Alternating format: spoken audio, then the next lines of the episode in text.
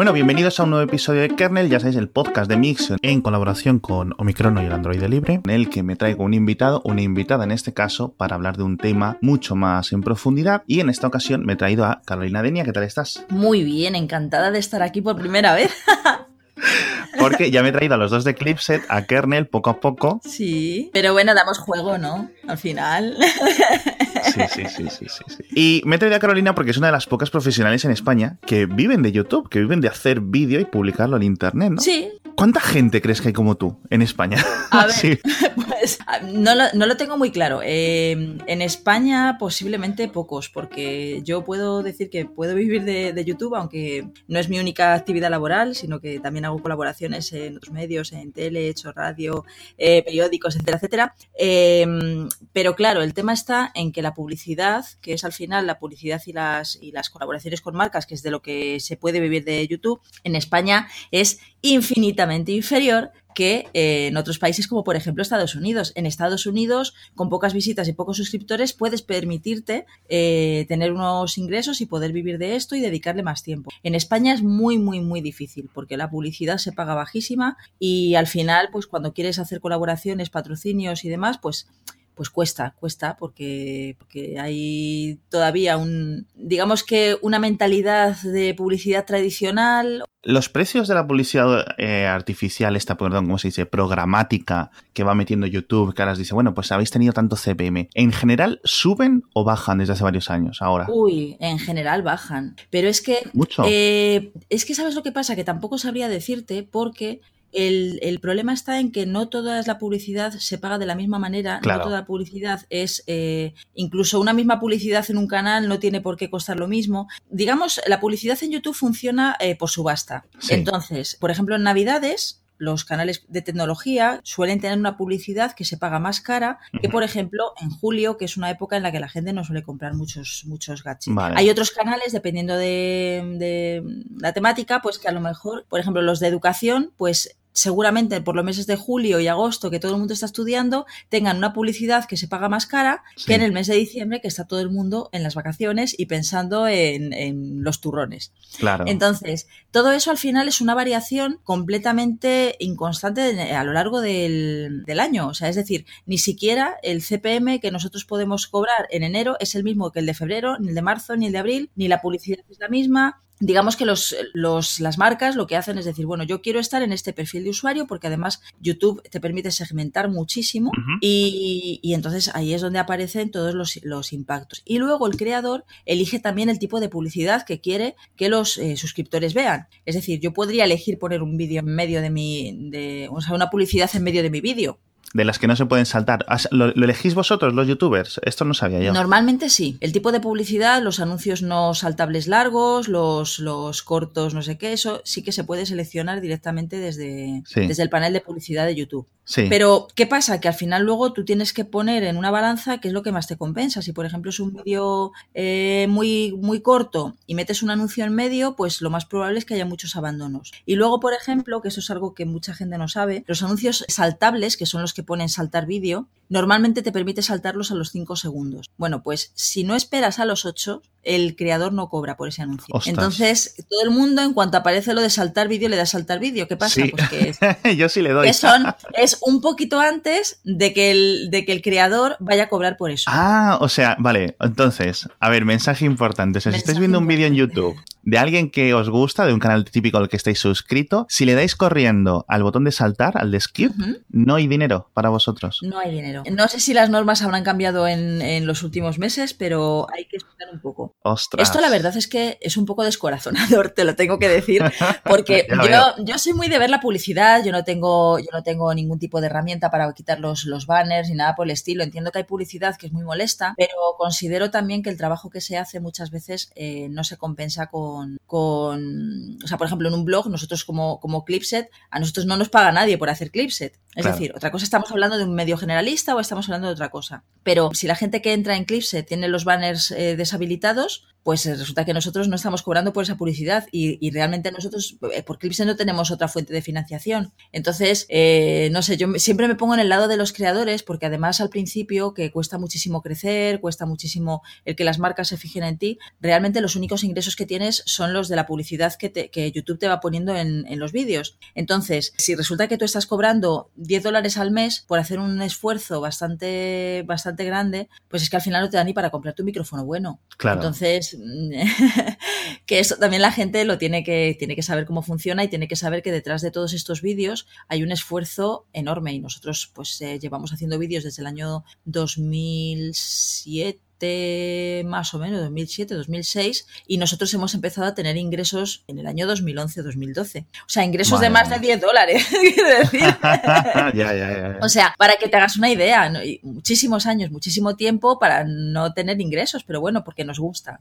Yo sé de buena cuenta que hay uno de estos eh, verticales o temáticas que funcionan muy bien, pero bueno, funciona muy bien en casi todo Internet, que es el de, el de mamás, el de paternidad, el de no sé qué, ¿no? Porque claro, es un público que cuando tú estás, digamos, esta época de que tienes niños pequeños, eh, en plan, desde el embarazo primero hasta que el último niño, ¿no? Tiene dos años. Entonces estás unos años de tu vida adulta casi consumiendo un contenido. Y ese tiempo es muy gastón. Tienes que comprar carros, tienes que comprar un montón de comida, tienes que comprar un montón de chismes para casa. Y claro, todo eso son gastos y entonces los anunciantes están dispuestos a pagar mucha pasta. ¿eh?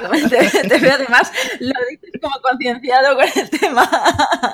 Entonces, bueno, mi recomendación es esa, que hagáis un vertical distinto en Clipset y os pongáis ahí a, hacer unboxings de las estas que hacéis para hacer purés y cosas así. Sí, ¿no? De cosas de, bebés. Hombre, a ver, nosotros no lo descartamos, pero no por nada, sino porque eh, realmente Clipset desde los inicios siempre ha querido tratar temas de estilo de vida digital. O sea, nosotros, por ejemplo, sacamos la, la pues, la depiladora de luz pulsada que lanzó Philips hace mogollón de años. O sea, hacemos, hemos hecho cosas de niños, juguetes, robots, hacemos un montón de cosas. Pero ¿qué sucede con esto? Pues que si nosotros hacemos un producto de ese tipo cada, cada 15 vídeos, cuando alguien se ha suscrito porque tú lo que haces es tratar móviles, tablets y ordenadores y de repente ve un vídeo de estos, se queda completamente descolocado. Claro. Dice, yo no me he suscrito para esto. Y dices, bueno, es que a lo mejor deberías conocer qué es lo que hacemos, ¿sabes? Es que eso sí es, eso sí es cierto, porque me pasa a mí. O sea, yo estoy suscrito a alguien que, por ejemplo, hace vídeos de cine y de repente me mete un vídeo de libros y digo yo, eh, pero bueno, ¿no? al final casi siempre muchas veces te suscribes a la persona más que a más que al canal. ¿Sabes lo que me refiero? Con lo cual es un poco raro. ¿Sabes? Jo, es que no dejo de pensar. No Hay unos de pensar. Eso está bien. Hay un, hay, sigo un montón de canales de gente que se dedica a montar Legos, ¿sabes? Y hacer unboxings de Legos. Y es por lo visto un super nicho. Y cualquier cosa que suben, cuando tengo, los tengo con la campanita puestas para que me lleguen rápido los vídeos. Yo luego nunca compro Legos, ¿vale? Porque son muy caros, me gustan mucho, pero como que ya me quita el mono, me lo quita ver a alguien montarlo, ¿no? Yo no sé si se hacen ricos no solo con los ingresos que les da YouTube, sino con los afiliados, porque claro, ponen, yo entiendo que esta gente gana mucho dinero de poner el típico enlace de Amazon para comprarte el Lego o el enlace a Walmart o al Toys R Us o a donde sea, ¿no? Sí, sí. Hombre, a ver, yo no sé más o menos lo de los afiliados, nosotros tenemos eh, links con con, afiliado algunas veces y, hombre, tampoco te haces millonario, eso hay que decirlo. Pero, pero a nosotros, por ejemplo, el tema de los Legos es que nos chifla, nos encanta. De hecho, tenemos eh, algunos que nos han mandado Lego, eh, alguna edición especial y tal. Ah, muchos que hemos comprado también nosotros y muchos que hemos comprado que todavía no hemos montado. Yo tengo la perla negra ahí todavía para montar. Eh, tenemos el kit de, bueno, es que encima, como nos hemos mudado recientemente, pues el otro día estuvimos descubriendo un montón de cosas que todavía teníamos que, traer o que hacer. Y entonces me encontré con que teníamos también el kit de, Big Bang Theory, el de la casa. Dije, madre mía, si es que este le compramos en Las Vegas y todavía no lo hemos montado. Pero bueno, yo es que soy muy fan de los Lego y de los puzzles. Entonces, Lego sí que hacemos, pero normalmente hacemos el unboxing, enseñamos alguna ficha, porque claro, eh, si te dedicas a hacer Legos, es verdad que tienes todo el tiempo para hacer los Legos, pero como nosotros hacemos muchas más cosas, al final eh, no vamos a montar un Lego, no podemos montar un Lego a lo mejor en un solo día, pero ya tenemos la mesa ocupada para poder hacer otros vídeos, con lo cual es un poco complicado para nosotros, salvo que sean muy cortitos, eh, no los montamos. Pero, pero yo no veo vídeos de Lego. voy a dejar unos, voy a dejar unas notas, unos unos enlaces a canales de Legos en las notas del episodio. Es que de verdad, o sea, yo lo tengo puesto con la campanita y en cuanto llego yo a ver el vídeo, ya lo han visto como 6.000 personas. Y dices tú, pero ¿cómo puede ser esto? Y, y tienen sótanos, sótanos llenos de de, de Legos, de cajas, claro, porque encima compran muchas y no las abren, porque tienen esta locura, ¿no? Se compran la de abrir y de montar y luego compran otra que digo yo, pero chicos, ¿de qué trabajáis? Bueno, hombre, al final, eh, seguramente si se dedican a eso, posiblemente Lego también les mande kits. Entiendo que sí. Porque al final también es publicidad para Lego y aunque no inviertan dinero específicamente, que tampoco lo sé, o sea, en nuestro caso no, pues eh, sí que es verdad que, bueno, pues que es imagen de marca para ellos y que es algo interesante y entonces, pues supongo que alguna colaboración con, estos youtubers sí que... Bueno, y tenemos que hacer ahora una pausa para comentar el patrocinador de esta semana que es BQ y desde el día 18 de diciembre hasta el 7 de enero en su tienda online en BQ.com están celebrando los White Days con la mayoría de sus teléfonos móviles con descuentos de hasta el 20% que no está nada mal. Puedes ahorrarte, por ejemplo, 80 euros en muchos móviles de BQ sin despeinarte. Ah, y además están haciendo un montón de sorteos con descuentos extras, móviles y accesorios gratis en la página web. Así que ya sabes, pásate por BQ.com que seguro que vas a encontrar algo que te guste. Bueno, todo esto venía porque te he preguntado cuántos profesionales. Ah, sí, es verdad. hay gente viviendo de YouTube hay. Entonces, yo qué sé, 500 personas, 1000 personas, 100.000 personas. Eh, a ver, si yo tuviese que hablar, hablaría por los 500.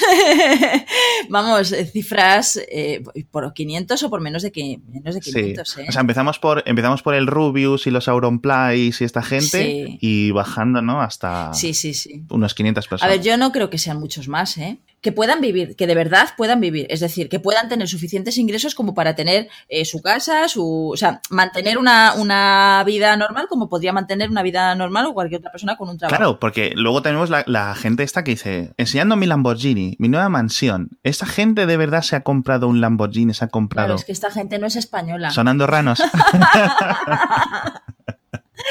A ver, es que es lo que te decía, es que puede haber una diferencia, eh, no sé cómo explicarte, pues a lo mejor eh, un vídeo que tiene 3 millones de visualizaciones en España, pues puede reportar unos ingresos de, yo qué sé, mil euros, una cosa así, y a lo mejor en Estados Unidos son 10.000. O sea, es que... No, no, pero claro, yo es que te hablo de los de, estos youtubers que hacen cosas como de jugando al FIFA 18 y están todo el día como abriendo sobres y jugando al FIFA y de repente ves un vídeo en el que enseñan su, su mansión o su chalet o no sé qué. Y dices tú, pero chico, que estás, ¿sabes? Como que me descoloca. Como alguien jugando al FIFA, eh, haciéndolo muy bien, un trabajo, etcétera. Digo yo, chico, ¿Qué ha pasado? De hecho, aquí entrevistamos a Álvaro 485, que juega al Clash Royale, juega muchos juegos online, y claro, él vive de eso, pero claro, aparte de eso es entrenador de equipos de eSports. Claro, a ver, es que yo creo que, que, te repito, si eres español no tienes muchas más opciones, salvo que, que seas el Rubius, o sea, el Rubius o alguna de, esta gente y tal que despunta, pero al final los puedes contar casi con los dedos de una mano.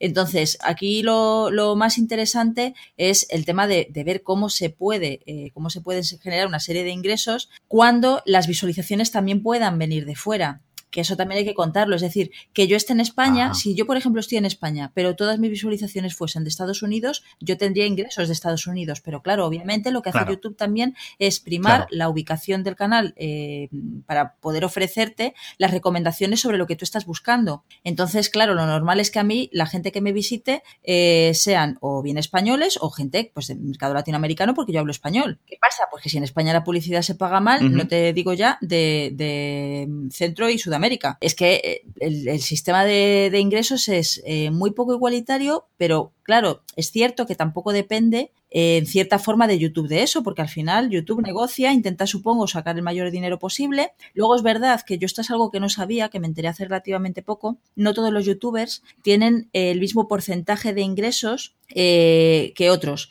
Es decir, mm. que hay algunos youtubers que tienen el 50%, hay otros que tienen el 30, hay otros que tal, no sé, eso de qué dependerá. Eso, por ejemplo, es algo que, desconocía. Entonces, claro, hay muchísimos factores que, dependen, de, dependen de los ingresos. Yo pensaba que estabais que estabais todos en el mismo tramo. Yo no lo he visto, o sea, a mí me lo han dicho, pero yo 100% tampoco tengo la confirmación, aunque sí que creo que puede ser posible. Pero claro, si luego te vas a un mercado americano, inglés, alemán, o sea, además, sobre todo los idiomas que son un poquito más específicos, eh, que habla menos gente, la publicidad se paga muchísimo más, por ejemplo, en Alemania, porque eh, un anunciante alemán quiere ir a los alemanes. O sea, ya no va a un mercado inglés en el que hay muchísima gente que habla inglés y que busca, sino que es tan específico que la publicidad se paga más alta. Claro, no, así entiendo. Imagino que el noruego y otros, eh, digamos, idiomas que están restringidos a países con un mayor índice, ¿no? Con mayores rentas per cápita, pues al final tienen publicidad. Y además es, también gente que está muy acostumbrada, las empresas están muy acostumbradas a conocer nuevos medios en los que publicitarse.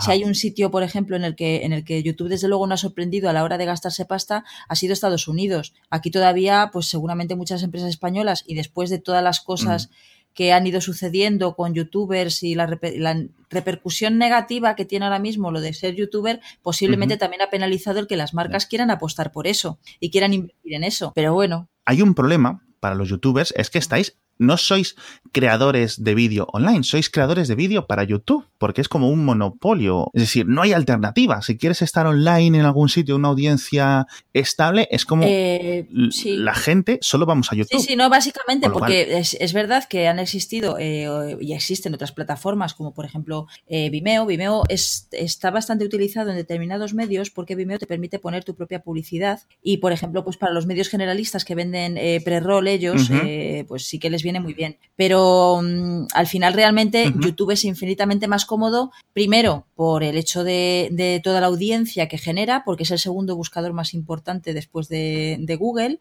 Al final tú tienes una audiencia que, está, que vive en YouTube y entonces no tienen que salir de ahí. Pero es que además hay otro factor y es que pagan. Claro, es que yo no puedo dedicar mis esfuerzos de grabación de, de vídeo a publicar en Facebook.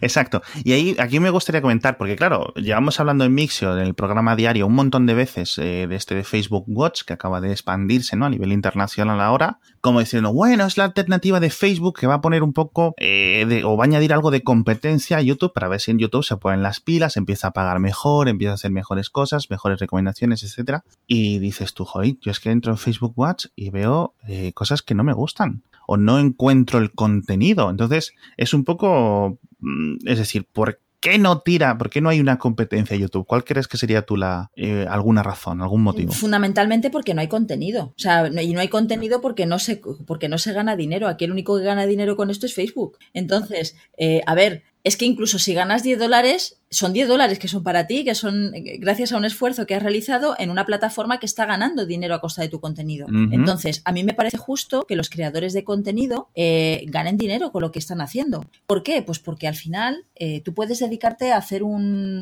directo rápidamente cuando vas de, a tu trabajo, tardas dos minutos, pero si quieres de verdad un contenido que sea eh, más elaborado, que tenga una guionización, porque quieras que no, un buen contenido tiene que tener un guion detrás, aunque sea de cuatro cosas, de las cuatro cosas de las que quieres hablar. Y sobre todo también que tenga una periodicidad y que al final necesitas tiempo y ese tiempo te lo tiene que dar el dinero. es que es así. Entonces, claro, O sea que Facebook de, momento, si vosotros subís un vídeo a Facebook Watch, os quedáis un poco con los dientes así. Claro, no, de momento nosotros no tenemos intención, mm. salvo, hombre, a ver, yo no te digo que no, pero eh, algunas pruebas, por ejemplo, hemos subido a Instagram TV, pues de vez en cuando algún contenido que creemos que puede ser divertido o que por el, por el tiempo o por importancia a lo mejor no tiene tanto encaje en YouTube o porque es más rápido, no tienes que editarlo, no tienes que... Pero al final tú sabes que con eso no vas a ganar dinero, puedes ganar audiencia, pero por ejemplo, con Instagram TV tampoco la ganas. Es decir, tú sabes que si mm. ganas audiencia con, Instagram, eh, puedes eh, tener ingresos con marcas a través de la plataforma de Instagram en general. Pero con Facebook no está nada claro. De hecho, las marcas, nadie quiere Facebook para nada. O sea, como mucho, si tú haces una acción con alguien, te dicen, oye, pues queremos también que, esto se pueda, eh, pueda aparecer en Facebook o se pueda viralizar y tal, pero nadie quiere hacer nada con Facebook. Sí que te proponen cosas para hacer con Instagram, te proponen cosas para hacer con YouTube, es más, incluso te puedo decir que pueden proponer cosas para hacer con Twitter, pero nadie te pide Facebook. Entonces. Ya, pero antes, antes sí te pedían Facebook. Mm, antes yo creo que un poco más. Sí. Pero ¿sabes lo que pasa? Que Instagram es tan gráfico, es tan visual, es tan... O sea, Instagram es muy chulo, la verdad.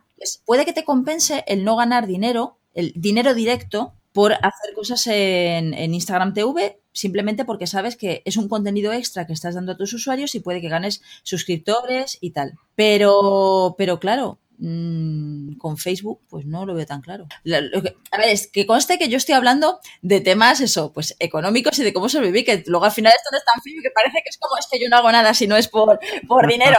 No, no, no, para nada. De hecho, ya, ya te digo que estuvimos cinco años sin ganar un, dólar subiendo vídeos. Pero al final, cuando te dedicas a esto, tú tienes que pensar quién está ganando con lo que yo estoy haciendo. Exacto. O sea, al final es esto, quiero decir. Eh, tú, es un poco el huevo y la gallina. Los creadores no vais a Facebook Watch, no vais a Instagram TV porque ni Facebook ni Instagram, que al final son la misma entidad, no tienen un programa para compartir esos ingresos con vosotros. Con lo cual, no va a haber ingresos porque no hay gente, porque no hay creadores, con lo cual no hay ingresos, ¿sabes? Es como un ciclo. Entonces, hasta que no se planten estas compañías y digan, oye, vamos a empezar a compartir los ingresos o vamos a intentar hacer algo, pero es que es como si de repente, o sea, como si quisieran que todo el mundo, y esto es una de las grandes críticas que hacen los medios de comunicación a Facebook. Vale, Facebook nos envía tráfico, pero es que la gente va a Facebook porque, aparte de ver las fotos de los bebés, aparte de ver las fotos de no sé qué, está viendo el contenido que suben. O sea, que los periódicos y, que los medios de comunicación y que los youtubers y que todo el mundo permite que se comparta y que, sea, y que aparezca en Facebook, ¿sabes? Con lo cual decía decían, sobre todo, esto es un argumento que sí que tiene sentido por parte de muchas, eh, digamos, de los dueños de los periódicos así viejales que siempre se están quejando de Internet y tal. Este sí le encuentro un poco de sentido. Vale, tú me envías tráfico, pero es que te estás quedando muchísimo más dinero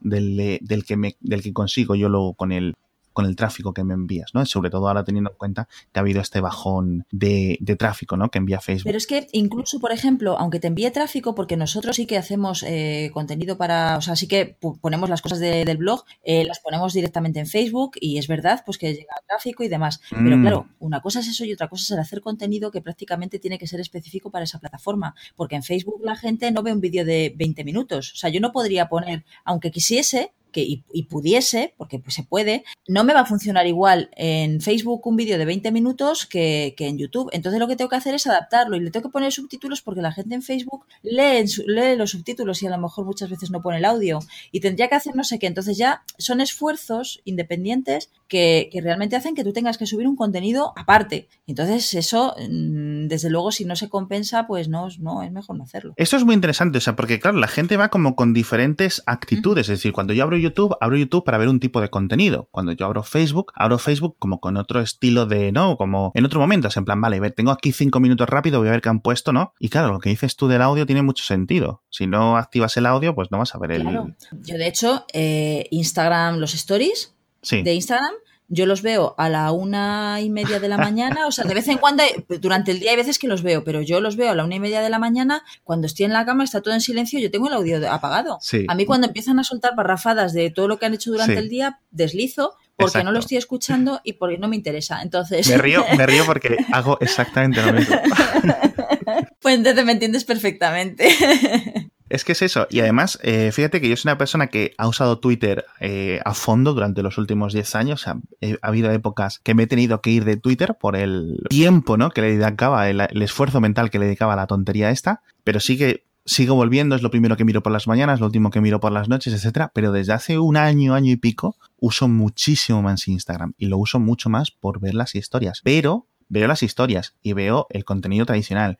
Y en muchas ocasiones me pongo a perder el tiempo en la pestaña de explorar, ahí a ver las recomendaciones que te ponen y tal, ¿no? Pero nunca, nunca, nunca, nunca, nunca, nunca me meto en lo de Instagram TV. Y tú has dicho antes, Oye, que nosotros hemos subido vídeos a Instagram TV. ¿Qué experiencia habéis tenido en esto? Pues la primera muy bien. Ahora mismo, pues eh, no, me acuerdo de cuántas visualizaciones tenía, pero podría estar en las 20.000. La segunda menos. O sea, está claro que al final, según va pasando el tiempo, pues es verdad que, que se ha notado que la gente ha ido bajando. Al final, es un contenido que haces diferente. Por ejemplo, uno del el primer contenido que hicimos era muy divertido porque era de, una especie como de, mopa que al vapor. Y entonces, claro, ¿qué pasa? Que la mopa es vertical. entonces nos pegaba todo hacer la, mopa en vertical. Pues mira, ese tiene 15.000 visualizaciones, ¿vale?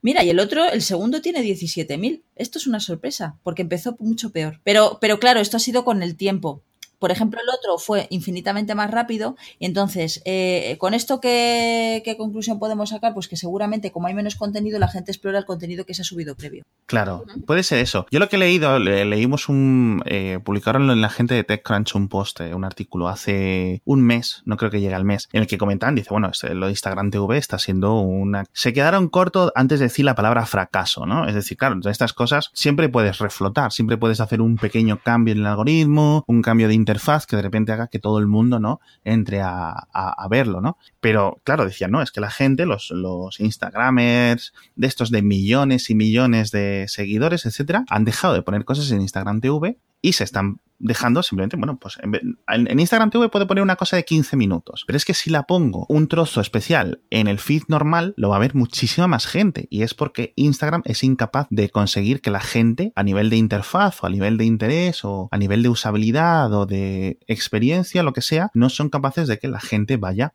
al Instagram TV. Y aquí una cosa que me he acordado es que, claro, dices tú, es que es con una actitud distinta con la que abres Instagram que con la que abres YouTube, que con la que abres eh, otras aplicaciones. Yo voy a Instagram a ver vídeos o a ver fotos rápidas. O sea, yo no. Por eso, yo cuando veo a alguien, claro, si, estoy viendo el vídeo por la noche, está mi mujer al lado y le digo, mira, otro con los puntitos de arroz, ¿no? Que parece Hansel y Gretel cuando han publicado tantas historias que las, las rayitas de arriba son puntitos. y digo, mira, paso. O sea, en plan, o sea, no eres una serie de Netflix, tío, ¿sabes? yo tampoco. Tu vida no es tan interesante. Y hago, fum, y yo lo siento mucho, pero claro, y hay gente que a lo mejor sí se las ve todas, pero no lo sé, para mí no, no merece la pena. Entonces, eh, no voy con ese interés, no voy con el interés de ver 15 minutos de alguien. No porque sea vertical o porque sea horizontal. Por cierto, que tenemos que hablar de eso, pero...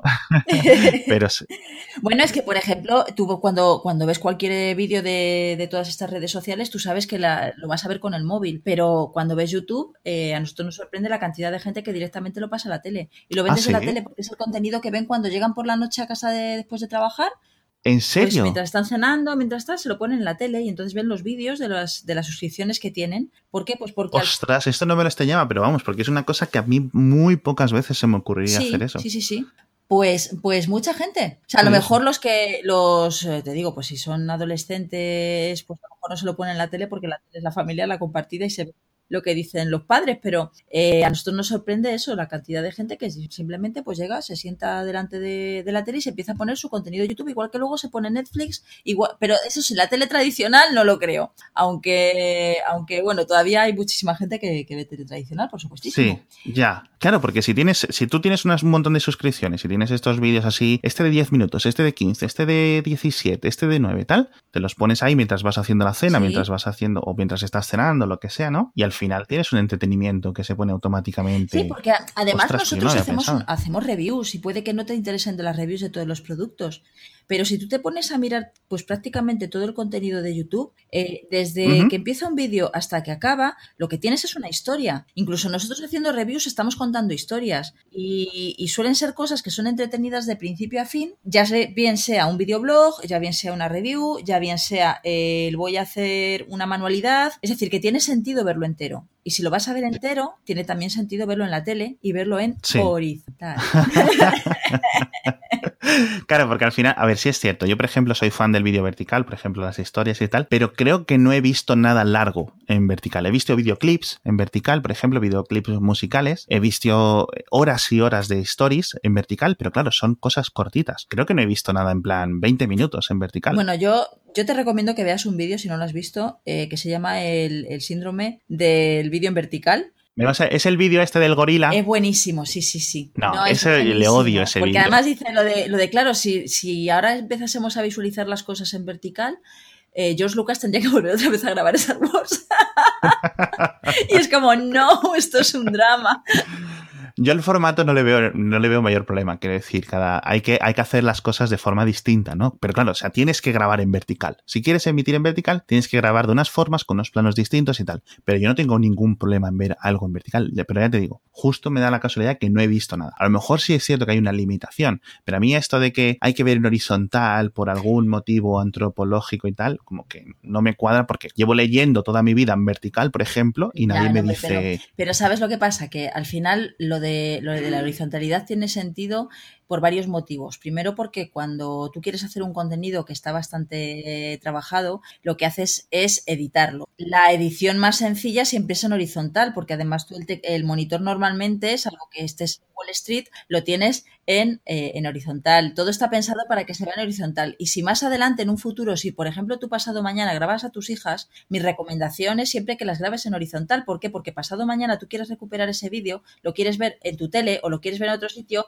y vertical es un horror. De la misma manera que, por ejemplo, eh, pues si quieres hacer también streaming del contenido que tienes, quieres enseñar los vídeos de, de lo que has estado grabando este verano, se lo quieres enseñar a tus amigos y lo quieres enseñar en la tele, vertical es mal. O sea, en general yo creo que depende mucho, o sea, yo creo que, que el vídeo vertical es un vídeo eh, temporal. Es decir, son cosas para contar historias, cosas que suceden, y salvo que, que, te requiera la situación grabar en vertical, creo que solo, exclusivamente debería, debería dedicarse a eso. Para todo lo demás, el vídeo horizontal creo que es el vídeo que va a permanecer. Yo lo creo que es más versátil, por lo que dices tú, sobre todo cuando me has dicho que tanta gente lo ve en la tele, la gente tiene teles y la, las teles son horizontales. Un monitor del ordenador a lo mejor lo puedes poner en vertical, pero nadie lo tiene en vertical, o muy poquita gente, ¿no? Entonces yo entiendo que es como más universal, más estándar en cierto sentido, pero no es que el vertical sea malo de forma inherente. No, ¿sabes? hombre, Porque... a ver, el vertical sería malo si lo estuviésemos consumiendo en pantallas gigantescas en las claro, que tú tengas que claro. hacer un barrido porque realmente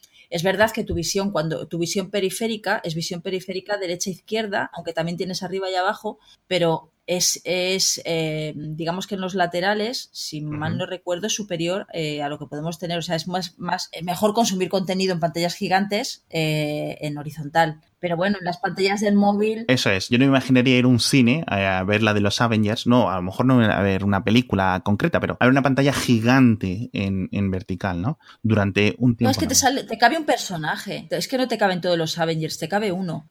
o uno encima de otro. Por eso, es, es, diferente, es diferente. De hecho, el tema de los videoclips que te decía, yo he visto lo, los videoclips musicales que se están grabando en vertical para, uh -huh. ¿no? Eh, estrellas de hip hop, de pop, que son un poco más ascendentes, un poco un público más eh, joven, etcétera.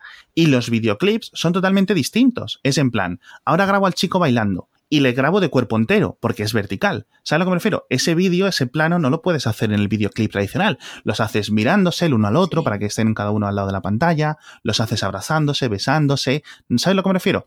Y en, y en vídeo vertical ahora grabo al chico, ahora grabo a la chica, ahora grabo a la otra chica, ahora grabo al otro chico. ¿Sabes sí, lo que me refiero? Es, es, es, un contenido diferente, efectivamente. Por ejemplo, si tú quieres eh, grabar un vídeo de flamenco para subirlo, pues es verdad que tiene sentido porque al final las personas tienen más verticalidad que horizontalidad. Pero, pero bueno. bueno, bueno.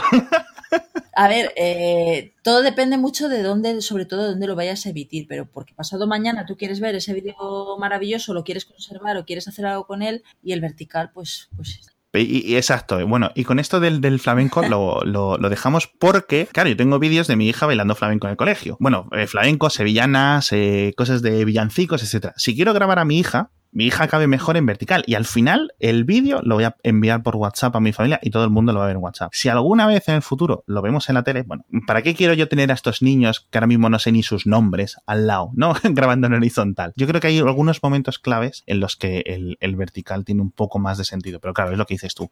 Son... Es como la fotografía. Claro. Hay fotografías que tienen sentido en horizontal y hay fotografías que tienen sentido en vertical. En, ese, en, el caso en el que quieras hacer cosas que puedan ser un poco más personales. Pero el horizontal también te permite otra cosa y es que el vídeo horizontal te permite también grabar un contexto. Si tú te centras mucho en una sola figura, que suele ser cuando vas a grabar a una persona, la grabas en vertical, pierdes qué es lo que hay alrededor muchas veces. Claro. Porque es verdad que tus, los niños de... el resto te importa un pimiento, sí. pero aportan más información, pueden aportar información de mira que mal bailan y mira que bien bailaba mi niña. Sí, es cierto, pero bueno, al final todo, incluso también dentro de los eh, de horizontal y vertical hay como diferentes eh, variaciones, o sea, está el 4 tercios, ¿no? Está el 16 novenos, las fotografías principalmente son un poco más cuadradas, ¿no? Que digamos que el 16 noveno, no sé si es 4 tercios, 5 cuartos es, o qué, pero... Es, es 4 a 3, bueno, la fotografía clásica, si son las fotos de 10 por 15 pulgadas, cada estresado, sí como el iPhone original, ¿ves? Si es que al final Steve Jobs. Eso es. Claro, y ahí es un poco que no es cuadrado, pero sí es lo típico, que te da para que quepa tu familia de pie y la Torre Eiffel al fondo, ¿no? Porque hay que ir, hay que ir. La gracia. Bueno, Carolina, muchísimas gracias por iluminarnos con el mundo profesional del vídeo online. Eh, bueno, no hace falta que os diga que la tenéis que ir a ver a Clipset porque es como en plan, como cuando invitas a, un famoso que dices tú, jo, a ver si le envío 10 clics a este chico o, consigo que después del, programa le envíe 100 followers desde el podcast. Y ese, Qué fuerte, qué cosas me dices. No, porque además yo sé que tú tienes seguidores de, clase y de nivel, ¿eh? ¿Eh? Que sé yo. Bueno, bueno, alguno tiene bigote y todo, ¿eh? fíjate. Y monóculo. Bueno, pues muchísimas gracias. Muchísimas gracias a todos por escuchar. Nos vemos en el próximo episodio de Kernel. Adiós. Adiós.